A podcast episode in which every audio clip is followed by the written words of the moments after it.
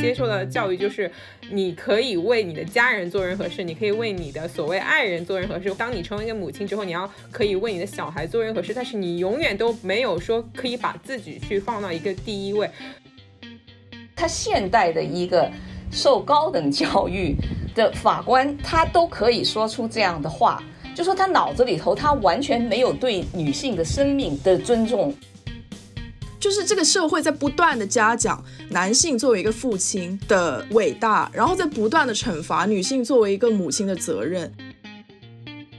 大家好，欢迎来到留声记，我是老黎，我是老谷。本期是隔岸观影的第二期，我们今天讨论的是电视剧《使女的故事》。就在一周前，五月二日，美国最高法院的一份草案泄露，而草案中内容显示，最高法院至少有五名大法官决定推翻一九七三年关于女性堕胎的一起官司——罗伊诉韦德案的结果。这个案件的更多细节我们会在 show note 中列出来，欢迎大家去查看。我们在结合了这个美剧的设定与美国女性生育权被威胁到的危机之外，也会讨论父权社会下女性作为第二性而丧失女本位思考的困境。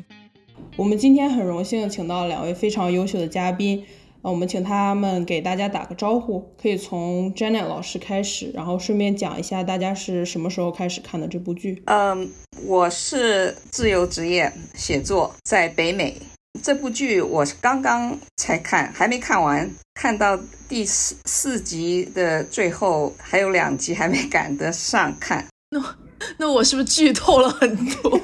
那 Echo 可以自我介绍一下吗？OK，好，嗯，我是 Echo，然后我现在目前是在内地，现在身份是还在攻读我的研究生学位。然后使女的故事，其实我是被。老古带着有看了一点点之后，自己在呃后面在网络上，其实我没有刻意的去找这部剧看，但是有不断看到有片段吧，但是完整的其实是没有去看过的，但是是对一个基本的背景和故事情节是有一个大概的了解。这样，那我们讲一下，就是说对这个剧印象最深刻的一个情节或者说一个设定是什么样的？啊，你怕不怕我剧透啊？没关系。OK，我就讲几个地方哈。首先呢，是说我对这个作家哈，我对他的嗯这个能力，我特别惊讶，因为我以前拿过这本小说翻过一下，我当时就放下了，我就没看完它，因为我想他能够对这个这种情况反乌托邦的情况哈，他没有经过像我们这种，他能有多少理解，对不对？但是我这次看看到他这个剧以后，我发现他对这个问题非常有想象力，而且非常有呃洞彻思想性和这种前瞻性，这是让我非常吃惊的地方。就是我以为只有经过这种经历的人，他才会对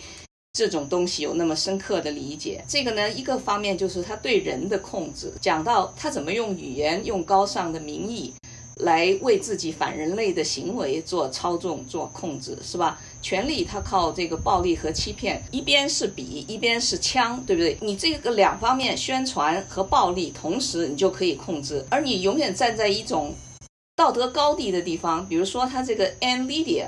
他每一句话都是非常正确的、非常感动的、非常感人的，但是跟他的行动呢，是正好是完全相反。这个是一个地方让我。就是非常震撼、非常震惊的地方。还有一个就是这个 Waterfall 的夫妇，他们两个人的这种形象，他们这两个夫妇哈，他他前后的那种行为，就是互他们之间的利益不断的从一开始他们的共同利益到到最后，他把人性的那种追逐名利的那种黑暗和复杂，他表达的非常的充分。而且呢，最有意思的就是他们后来突然间发现，哎，他们自己做的事情居然在 Canada 还有人支持他们。结果他们就是到了这种山穷水尽疑无路的时候，又来一个反扑哈，就他这种不断的这个这个问题一步一步的推到更深入的层次，让我们去反思。这个地方是很厉害的，我就觉得这个作家在写这个地方，还有一个地方呢，就是就是他那种把语言做成一种形式，非常礼貌的宗教的，给人一种幻觉的，是吧？非常有欺骗性的这种东西，你要在美国社会、西方社会生活的一段时间以后，你会有那种很深的跟这种所谓西方文明的那种打交道的时候，有时候就他可以用很很非常礼貌的态度，非常有法律的程序的手段来控制你，让你就是让你吃了亏，你都没有办法。有反应的那种东西，他能够在这个里头把这些东西嗯表现出来。我先停一下，OK，那我分享一下我的看法吧。对这个剧没有完全的看完嘛，但是其实我对中间有一个点特别有感触，就是受孕仪式那一边，因为我觉得它不仅仅就是说强调这个对使女的非人化，我觉得最重要的是它没有留下任何空间可以让。观众去给他把这个行为浪漫化，这个观点可能是有点荒谬的。但是其实如果你去看内地，就不很多这种电视剧或者这种言情剧里面，就是大家不断的会把这种男人对女人的他的一种，其实实际上就是折磨，只是以爱为名。我就算是去强暴你，去虐待你，去呃杀你的家人，去干嘛你？但是只要我有一个所谓我对你男人对你爱的名义，我对你做什么，你最后就是应该要把我爱回来。我觉得，所以他在这个点上面的处理，我是会觉得特别好，因为他就是不会留下任何去给观众可以去扭曲他，去把它浪漫化的空间。你说这个，我已经有一些剧在脑海中。我非常同意你刚才说的，我们总是说女性在这。夫权、男权、国家政权下面的这种双重的压迫统治下，我们平平常听的是一种学院式的这种呃男权和女权之间的关系，但是呢，他把他这个。关系用他们反乌托邦式的想象的社会里头的表现的非常的真实，他永远在博弈。Commander 的 wife 他们在跟丈夫在博弈，夫人太太他们又跟下面的人在博弈，但是这个博弈的永远是男人在控制，男人的俱乐部的那种，他可以做任何的事情，是吧？他任何的事情他都有理由有借口，但是他需要你们服从。这个服从首先就从他们身边的女人开始。那其实他的第一季里面是他第一部小说的全部内容，第二季、第三季、第四季都是等于是在编了的。虽然这个作者后面出了第二部叫《正言》，但是我没有看具体什么内容。但是我是很不喜欢的一点，就是他第二季、第三季、第四季，我觉得有一点偏离了他的中心了。主角就开始跟那个保镖开始搞一些浪漫爱。我可以明白在第一季里面他们的那个种他们那个情节的必要性，就因为那个大主教没有那个精子太劣质了，然后他没有办法让俊怀孕，所以俊为了要活下去，他要利用这个保镖要让自己怀孕。这这个部分我可以理解，但是后面就是越来越夸张，就疯狂的美化那个保镖的形象。然后又觉得那个保镖就是为了俊可以放弃生命，又是那一套了。什么为了我爱你，即使在这个高压之下，我也可以付出生命。我感觉俊他前面他等于是为了自己作为一个女性的主体，为了自己的命在奋奋力的抗争。但是到了第二季、第三季，他就有一点，我是觉得有点陷入了这个母性的绑架。他为了救他的小孩，他明明有很多次可以跑路的机会。他都没有要跑，所以就是有一个就是反反复复的关系，就一直在跑，然后一直又要回来，一直在跑，一直回来，然后。真的花太多时间在描写他跟那个保镖的爱情，我觉得后面就不知道在看什么。其实我觉得就是你刚刚讲的这个，其实是一个很现实的观点，就是女人是被中心化，就是我们从小大部分女性接受的教育，就是你可以为你的家人做任何事，你可以为你的所谓爱人做任何事，或者为你当你成为一个母亲之后，你要可以为你的小孩做任何事，但是你永远都没有说可以把自己去放到一个第一位。像你现在说，就是他后面是呃，可能没有基于书的那个理。理论嘛，就是有偏离的话，我觉得他可能就是因为他失去了对这个概念的掌控，他就会觉得说，哎，不给你女人一个目标是放在别人身上，就比如说你是要，我现在就是要看我的孩子，或者就是说我要去看另外一个男人，我就没有办法去完全依靠我自己的意愿，好像我是没有自主意识，我没有自己的那种目标的感觉。其实我觉得就是一个把女性去去中心化，好像你是没有自己思想的那种。我同意，我非常同意，因为我每到那些地方我都跳。还有就是，我也同意你说，就是他对孩子，他每次都要牺牲自己，孩子是他女性的绝对的使命，是吧？你你为了孩子，女人你可以牺牲一切。我非常同意你这种说法，但是我觉得呢，他是有一个目的的，他借这个现在的美国的这个反堕胎的这些内容，他在影射，比如说他讲到那个反堕胎机构骗那个。呃，禁令不要打胎是吧？然后他这些很多东西其实就是跟现在美国的原教旨，呃，这个宗教原教旨保守派的很多活动，他就在借用他们的这些东西。我觉得他这个是因为是有针对性，是这个时候他已经超脱了他的本身的那个艺术怎么符合那个性格怎么发展，很多地方我觉得他就是为了完成他这个写作的目的，他就去。这么设计？对，我觉得像嗯，Jenny 老师提到的，就是我们今天也是想着重讨论一下美国堕胎的这个事情，因为上周有一份泄露的草案，就是觉得美国的高院要推翻这个 Roe Wade 这个案件。我们在这里也想问一下大家，觉得《使女的故事》展现出来的这些东西有没有可能成为高院推翻 Roe Wade 之后，就是一块多米诺骨牌，然后最后会？完完全全的将女性的身体意愿还有各方各面都控制起来。我觉得呢，因为至少美国有一半的州不会遵守这个高院的这种法律，因为它既然是让州去做，后就会产生这个拉锯。这个斗争到什么程度？我们就不知道了，就是甚至可能发生到用枪用暴力，保守派他不会愿意让你们呃进步的兰州去跟他们对峙的，他们一定会有更多的办法。所以呢，他这个剧里头呢有一个不是讲到呃 Waterford 夫妇在加拿大国际法庭出庭的时候，不是突然间有一帮加拿大的宗教极端主义者到外面去支持他们吗？我就觉得这一笔很妙，因为这个不光是美国的问题，就是你在全世界都可能出现。这种就是说，他永远民主嘛，就永远有一帮人是吧？他不管你是多数少数，哪怕是多数，他有时候他都可能是原教旨主义，是宗教极端主义，他可能是要多数人强加他们的意志给少数人，或者像我们现在是少数人要强加他的宗教意志给多数人，是吧？这个问题，我想它是有可能的。我来美国这么多年，我是从来没有。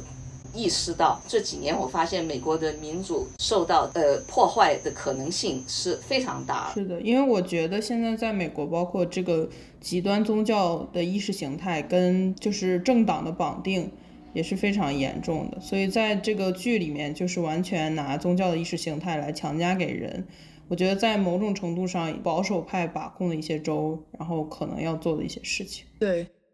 因为这个作者他自己说过，他写的东西并不是虚构出来的，他就说都是发生过的事情。当时看我是好几年前看的第一季，我当时看的那时候国内正在倡导生二胎，现在已经生三胎了。女人作为自己拥有生育能力的人，她自己都没有办法控制自己的身体要往什么地方走，我就觉得非常非常的真实。然后现在发生，因为其实我们之前也看过很多，就是什么密西西比。限制他的堕胎权啊，什么德州限制堕胎权，我们就已经知道这一天会到来的，就不是说 out of nowhere 突然出现一个这样的事情。其实大家都是有准备，只是说突然之间来到，就有一种就是水开了，你就不得不不得不出来的感觉。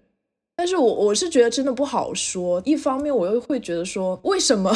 就是为什么每次这种事情发生，女人都是最惨，就是都是一定会在我们的身上开刀。其实我觉得这个现状啊，我之前也是在美国读书，然后也是有去参与过工作嘛，就是一个全职的实习。这样，我其实是对这方面很有感触的。这个问题它并不是说单一存在在某一个国家、某一个地区或者某一个。人种身上的，它是它就是两性，它就是发生在一个性别群体上面的事情。不管在哪个文化和国家教育里面，女性就已经是被摆在了第二性的问题上。就拿美国举例，就是长期以来被压迫、被教育的那种情况下，你会得到一点那种其实你理所应当应该要得到的东西，你可能都会有一种小确幸的感觉。就比如说找工作啊，你在美国可能会被遇到呃性别歧视的可能性会更小，你会觉得说哇更。好，我是觉得说，女人作为一个 fighter 的那种精神，我觉得是被抹杀掉的。就是我们变得很容易，呃，会去感恩，去得到的那些我们理所应当要得到的东西。我觉得这个就是很大的一个失权的表现，就不谈政治或也不谈宗教什么，就是说大家去谈论这件事的态度，从来没有把是完全非人化的。我们现在没有在讨论说我们是要去限制一个人他能够对自己的身体去能不能做出一个选择，我们就是完全去，甚至可能会去把那个所谓存在的胎儿的呃。的这这个重要性去排到女人的前面，理所当然的去把女人放在一个第二性的位置上，就是我所谓给你机会，你也可以过来去反抗啊，你可以去游行，但是我去不去接受你，其实他还是站在一个第一性那种高高的角度说，哎，我就看我也给你一定的尊重。然后包括失权这里，我就想要提到一个，其实我之前在美国特别有感触的一个经历，就是我有一次参加一个活动的时候，然后有认识一个就是美国的阿姨嘛，然后她当时就跟我讲这件事，她就说她跟她前夫啊结婚了很多年的情况下，她一直没有去更改自己的姓名，因为她就是觉得我不理解我为什么要去更改你的姓名。然后他也是一直没有生小孩，他最后是离婚了嘛。其实我当时还没有接触到女权的这个呃整个想法的时候，我是一直以为说，哎，就听大家说啊，其实你要不要改姓，在美国是一件很自由啊，大家可以去选择。但但其实实际上有真的有那么自由吗？因为就像那个阿姨跟我分享的，就是说她在当时选择说，哎，她不要去改这个姓的时候，她也遭到了她的家人、她的父母去给她一定的压力，会觉得说，哎。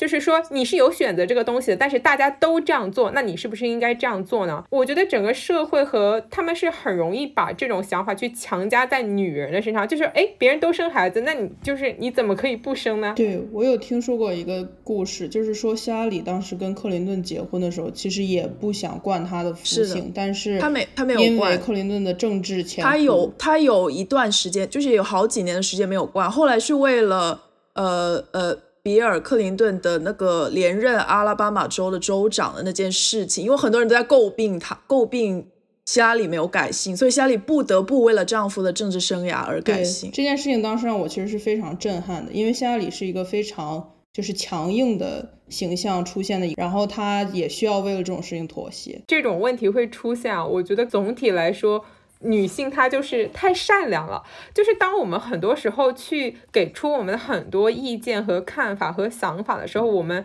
尽管是在争取自己的权利，我们仍然会想要尽量去保持理智，去去给出理由，给出逻辑，缺少一点无理取闹和理所当然的态度。我我是真的很希望，就是女性可以找回自己身上的那种有攻击性，然后那种就是对爱自己理所当然的这种想法和概念。这个你刚才讲的这个呢，我觉得涉及的面太广了，因为。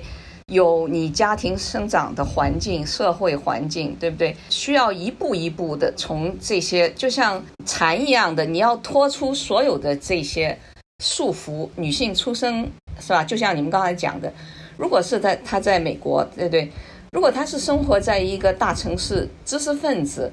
精英呃环境，她可能作为女性，她独立是吧？如果她有自己的事业，她不改名不改姓，她也可能。她周围的人，她生活的环境，她的丈夫啊，他们要在这个环境里头生生活，所以呢，她就改姓，就作为一种，她觉得不影响她自己的独立性，这是一种情况，就是她有有很多种可能性。就我觉得很多女性是觉得，有了丈夫我才完美，有了孩子我才完美，她要从这个，就是大家都从这个地方。嗯，承认找到自己的承认，他哪怕婚姻不美满或者呃委屈，他也不愿意离婚。这这是不同的人群，他根据他自己的知识、成长环境，他怎么寻找自我，那么这个过程他就会变成有很多途径，很多途径的时候就分化了。分化了，最后呢，可能就剩下很少的一群人，像你刚才说的，最后找到他自己的这种独立性。所以这个这个是一个很漫长的过程，我相信不会那么快就解决的。嗯，其实我的想法没有就是那么复杂，我单纯就只是说，呃，性格上面的一个选择吧。我觉得就是像你看，穷的男人他也可以那么理所当然的贪婪，他也理所当然的就觉得，哎，我是个男的，我很牛。所以我们女人身上是缺。少这种理所当然，因为我就是觉得我是个女人，我很牛，我从来不会就是我去干嘛，我都不会觉得说，哎，我现在是女生，我应该要怎么样？当然，这个确实是跟你的这个成长的背景、跟教育的背景、家庭环境都是息息相关的。但是，我觉得其实这也很说明，就是大环境下很多女人她的这一方面，就是天生她其实有的这种攻击性，她被磨灭了，被消灭掉了。所以你变成一个第二性，你必须要去。有一个你可以仰望的目标，然后那个目标永远不会是放在你自己身上，你永远不会为自己的感受和自己想要做出的选择去感到理所当然、理直气壮。另外还有一点就是，女性她生育、抚养孩子，这是一种母性的本能，就说你不能完全就不考虑这个问题。根据我自己的体验，你做了母亲的时候，一个生命在你的手里。在你的身体里成长，到你要把它，呃，抚养成人，这个过程确实，母亲的责任和本能是非常重要的。这个我觉得，也就是我们这个世界上为什么男人和女人最大不同的地方。男人没有经过怀孕，没有经过生育的痛苦，没有经过生育生死的挣扎，所以一个母亲她要把自己。生出来的孩子送上战场，是一个很很艰难的选择，很痛苦的事情。但是男人他不会有这种，这个这个是造成这个一个很大的原因，就是我觉得是在这个地方。我觉得我不否认这种，就是一个女性怀孕然后成为人的母亲，那毕竟是她在她在胚胎或者说她作为胎那个小孩作为胎儿的时候，她是靠这个母体。去供养这个营养啊，还有什么？所以它那个连接是很深刻，而且很很很重要。这个我完全不否认。但是我会我会觉得，因为女性可以生育，她会看成是一种 gift，就是一种你拥有这个能力是多么，就是你可以创造一个生命，是一个多么了不起的事情。但她现在在现在这个社会上，它变成了一种惩罚了。你看，就是你说作为母亲，我会为了我的小孩割舍这些什么什么什么，然后我可能。我的事业我会先放到一边，因为毕竟这个孩子是一个生命，我不可能说我不管他就不管他，就让他随便吧。但是现在就是女人，真的是因为有了生育能力，不单只被控制，不单只被惩罚，我觉得是被分女人被分化了，她就会变成说，你当了妻子的人，跟没有没有进入婚姻的人，还有你当了母亲的人，跟你没有当母亲的人，他就全部都被分成一小部分一小部分，然后最后这个孩子还要跟爸姓。就是这个社会在不断的嘉奖男性作为一个父亲的伟大，然后在不断的惩罚女性作为一个母亲的责任。按照我们一般来说，你多劳多得嘛，你付出了那么多，你应该得到了应有的嘉奖。没有啊，他只是把母亲这个位置捧上了神坛，然后他对每一个个体的女人都是在剥削跟惩罚。所以我们回到了一个，就是我们人类文明的进步。就回答你刚才那个问题，我觉得就是说。人类文明的进步走到今天，我们就是不断的要。我们现在看到，在过去一百年，是女性获得解放、获得被承认、尊重。呃，从各方面来讲，其实是最好的、进步的最快的一段时间。但是，你就用这过去一百年来看，甚至过去五十年来看，它仍然是靠女性自己来争取。就是说，男人不会给你这些权利。你从投票权是吧？女性的投票权，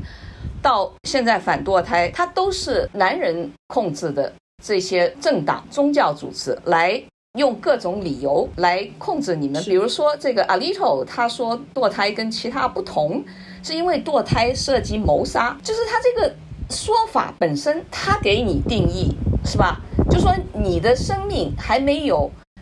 它可能给你放到你身体里头的那个精子和你的卵子产生的那一个生命重要，他居然就是他现代的一个受高等教育的法官，他都可以说出这样的话，就说他脑子里头他完全没有对女性的生命的尊重和第一性，他用这种谋杀来说，他说堕胎涉及谋杀，他马上就把你女性放在了一个 subject 的。对立面，这样的话，其实从历史上以来几千年来都是因为男人没有办法控制，他男人没有办法控制他的孩子，是吧？他只有通过控制女人，他才能控制自己的传传宗接代。那么怎怎么办呢？所以他们就需要控制女人，控制了女人，他控制自己的传宗接代，他才能控制自己的财产，才能控制自己的财产交给谁。所以他这个堕胎反堕胎，它涉及的是一个历史上我们可以追溯。到几千年来，就包括圣经，是吧？圣经也是也是男人写的，对，这个历史也是男人创造的，对不对？圣经里头的行为，圣经里头对女性的这种 subject to this and that，童贞女怀孕，对，所有这些，你可以从批判圣经开始，对不对？但是为什么到今天还有这么多人，不光只是男性，还有女性，他们这么固执的，这么激烈的？以圣经为他们的旗帜来反堕胎，所以，所以我觉得呢，对于我们来讲，更多的是需要理解，理解，就是说理解这个历史的来源，从根源上找出他们为什么会这样。有些人是被蒙骗，有些人是没有，根本就没想过，他生下来他就是要依靠男人，他他从小就是教他，他的母亲教他，他的父亲教他，就是怎么样找个好男人嫁出去，然后他就觉得。依靠男人省事儿，对不对？她也可以控制男人。其实很多女人她也学会了怎么控制男人。你你看这个这个《Handmaid's Tale》，那个 Serena 和那个 Waterfall 那个 Fred 两个人之间就是一种两个人之间互相控制。你得到你要的，我得到我要的，但是最终还是因为这个男权，他有一个社会网络在支持他，有一个社会语言在支持他，有宗教在支持他。他就比你们女人站在更有利的地位。对，就是像 Serena 那个情况，就是这个 Commander 的妻子，就是她明明就是自己把自己推进了火坑。对啊，她就是因为她的信仰。是的。然后她就支持她丈夫完成这个事业。然后我觉得这个其实也可以影射现在当下的很多人，就包括在这个反堕胎事情上，有很多女性也是在支持要取消堕胎这件事情。所以还是挺悲伤，但这就是男权的目的啊！他本来可能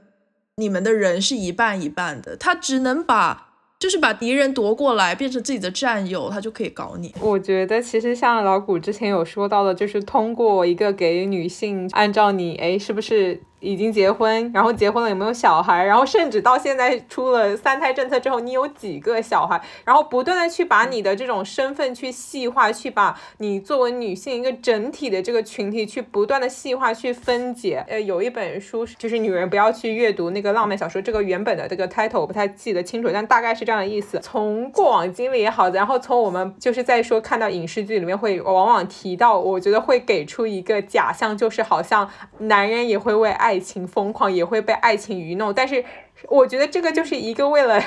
欺骗女人说你也可以勇敢的去爱，他会就是会 love you back。你的付出不是无望的，你每天在家就是啊做家务，你去操持这个家，但是没有关系，就是你的男人会去爱你的。就是我觉得这个就是一个很大的谎言。其次就是在这个母职惩罚上面，我觉得我个人的看法，我觉得最重要一点就是，我觉得女性身上被。放了太多的道德感，我的这个观点可能是一个 unpopular opinion，就是我不觉得一个女人她就是应该要去爱一个胎儿。我的年纪没有很大啊，然后按照我现在也是可以一个所谓的适婚年龄、适孕年龄了。我是很小的时候，呃，比较小的时候我就会有过那种产生我想要有家庭，我想要小孩。然后我做了什么呢？就是在我不断的呃高中开始，我就会看很多关于生育的这方面的。知识对你身体的伤害，然后你所需要冒的风险，然后到现在我的一个整个想法发生的变化，就是说。哦，我应该是不太会生孩子，然后如果我一定要生孩子，我也会想办法去说我要去生一个女孩之类的。我觉得就是不要有太多的那种道德感，就是像之前我说的一样，我觉得就是女生身上给了太多那种，就是我们 supposed to be 要善良，然后你不能有那种邪恶的想法，就是哦，我你怎么可以说你生了这个小孩之后，你把这个生命带到这个世世界上之后，你感觉到的不是说哎我太牛了，我造了个人，而是那种说哎你带了个人到这个世界上来，然后你现在叫。完全去全权负责。我不知道大家有没有看过一部电影，就是《Marriage Story》，就是婚姻故事。它里面就写到说，就是这个好父亲的概念，它是很晚才出现的，所以做细小的一点点事情的时候，大家就会觉得天哪，你太了不起了。我一直就说我走上。就是说，成为所谓一个女权之后，我自己一直有一个想法，就是我真的很希望有一天，大家对女性这个群体，我们的道德标准是：哎，这个女生她不抽烟、不喝酒、不犯法，哎，她真是个好女人。嗯，因为这就是现在我们对于男性，甚至都不需要说她不抽烟、不喝酒，我们现在已经标准拉低到说，哎，她不犯法。所以我觉得，其实道德感上面强加的太多，所以一个整个的想法就是，女人要贪婪一些，要有那种战斗的精神，然后要可以去无理取闹，你不需要永远有一个好的理由对你的行为，就像一个普通人一样活着，像一个正常人。是的，但是我记得好像之前老谷跟我讲的，之所以现在堕胎这个事情会有一个 backlash，是是因为那个他们女权的很多活动家在帮很多其他的群体争取利益。是。就是因为觉得其他的利益也需要很多支持，管了太多别人的事情，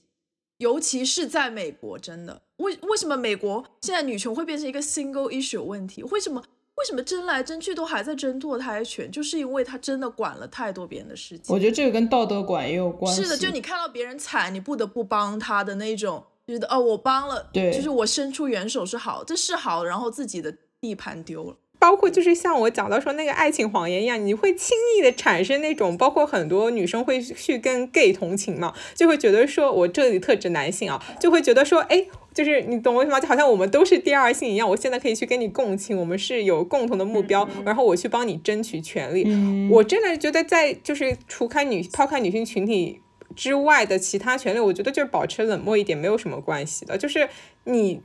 在反抗去争取堕胎权的时候，你又看到多少这种所谓之前的这种少数群体，你能够带来的影响力是完全无法去比较的。你就可以看到整个社会，它对于女性群体的这种失权，它就是漠视了。嗯，你们刚才讲到的这个所谓道德，就说女性的道德感太强哈，我觉得这要放在一个社会环境来讲，《红楼梦》呃，曹雪芹说男人是吧脏坏，女人是水。就是因为在一个社会环境下，在男权社会，他男人他出去，他要谋求权利，他要谋求这各种东西，他博弈。在不同的社会，他就变成了社会的人。而以前的女性呢，她大部分她不进入社会，她不是社会的人，所以她就保持了比较原始的这种状态。因为她生育、抚养孩子是她的主要的责任。你要爱一个人，关心一个人，去把他。养大成长，它这种东西呢，是有一个社会环境造成，历史沿袭下来造成。那么我们现代的女性呢就不一样了，现在的女性呢就面临一个同时肩负了又要进入社会，在社会里头博弈，跟男人博弈，要玩男人的那一套。做一个现代女性，就像我们提出了一个挑战的问题，就像回答你们刚才的问题，如果我教我的女儿，对不对？我还是希望她保持女性的。这种天生的素质，但是我会教他怎么到社会的时候怎么样，因为我自己有体验，我有经验，我能够教他。我就希望我能够保持他两方面。我们永远讲到人性，它总是有善有恶。那我不希望我教出来的孩子只有恶的一面，没有善的一面。但是我不希望我的教出来的孩子是一个傻孩子，对不对，我希望他能够。有足够的应对社会的能力，所以从这个角度来讲，就不是一个简单的说女性要怎么样怎么样。但是这个 bottom line is，我不希望她变成跟他们一样的坏蛋。这个社会里头有坏蛋，但是我不希望她变成坏蛋。但是这样的话，有一个假设就是女性就注定了肯定要付出双倍的努力，因为她就是要。既承担社会上的这些问题，也承担家里的。然后还有就是说，在现在的这样一个环境下，就是说，当女性的权利已经在被不断的影响的时候，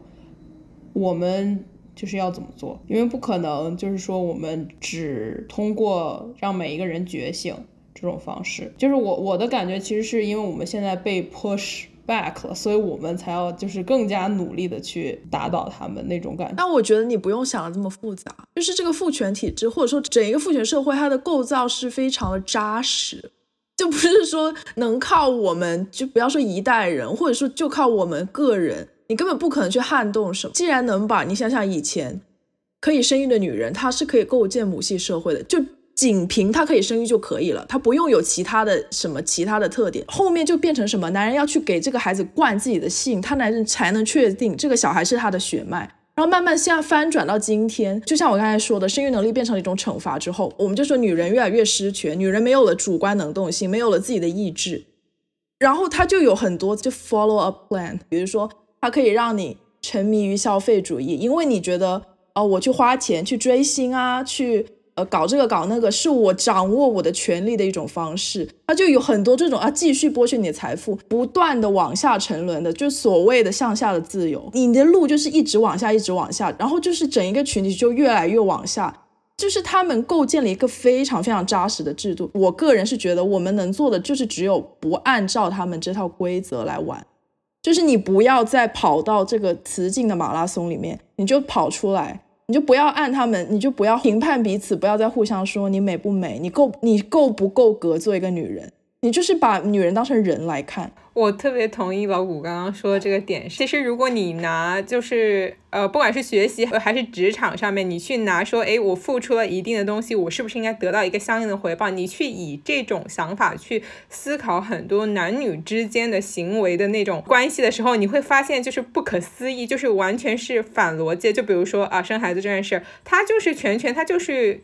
女人的牺牲，女人的付出啊，然后最后一个惯性权，你还没有没有那种底气的去说，哎，这个孩子就理所应当的去跟我姓，然后再就是你会去追星，你会去干别的，但是你永远不会。跳出那个，就是不要想着去跟男人去讲逻辑，不要想着说有一天他会理解你，不会的，就永远不会的。你要想自己的女性群体里面的同伴，他被这个男权社会里面，他也有可能会醒不过来。你怎么去期待这个跟你完全就不是一等人类的另外一个，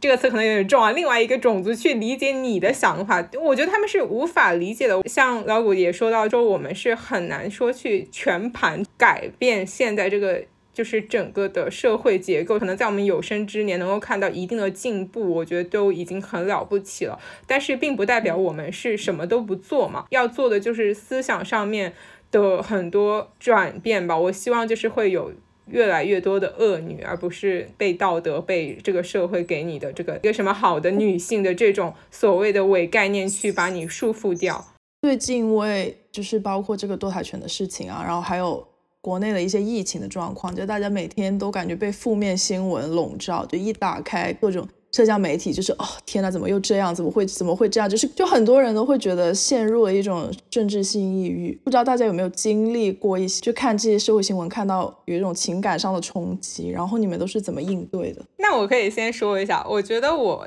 其实，在比较早的阶段的时候是。会在这个上面有一个很大的冲击。我有一段时间是会，我会有一种就是觉得天哪，就是没有出路。然后那个时候那种拯救他人的情节特别的强烈，因为从我的自己的生活的教育、家庭的背景来说，我是一个非常幸运的女人。在一开始去就是会很轻易的有那种所谓高女会产生的，就是我想要去拯救他人，我想要去竭尽所力的去帮助他人。然后当你意识到说天哪，就是你。第一是你拯救不了那么多人，其次是很多人你的你认为的同伴他是不想被你拯救的。其实跟现在的陷入了这种就是说政治性抑郁，它很相同的一个点就是你找不到一个解决方式。因为像我们学到的就是说，哎，你现在遇到遇到一个问题，那我们下一步习惯的就是说，那我应该要找到一个对应的解决方式嘛。但是这个现状就是你找不到，怎么去调整？觉得首先就是那就接受这个现实，但你能做的只有这么多，然后能改变的也只有这么多。接受不代表说我放弃，我去就不抵抗了，我就不去战斗了，而是说去根据你现在所要面对的现实去调整你自己。所以我觉得就是一定要和自己有和解，然后也一定要接受自己的情绪，花一点时间去做一些让自己会觉得轻松的事情，这都是非非常有帮助的。可以，请大家跟我们说再见。对，真的非常非常感谢。我现在还在看第二集，就是已经看不清了，太黑了那个剧。这个案件的更多细节我们会在 show note 中列出来，欢迎大家去收听。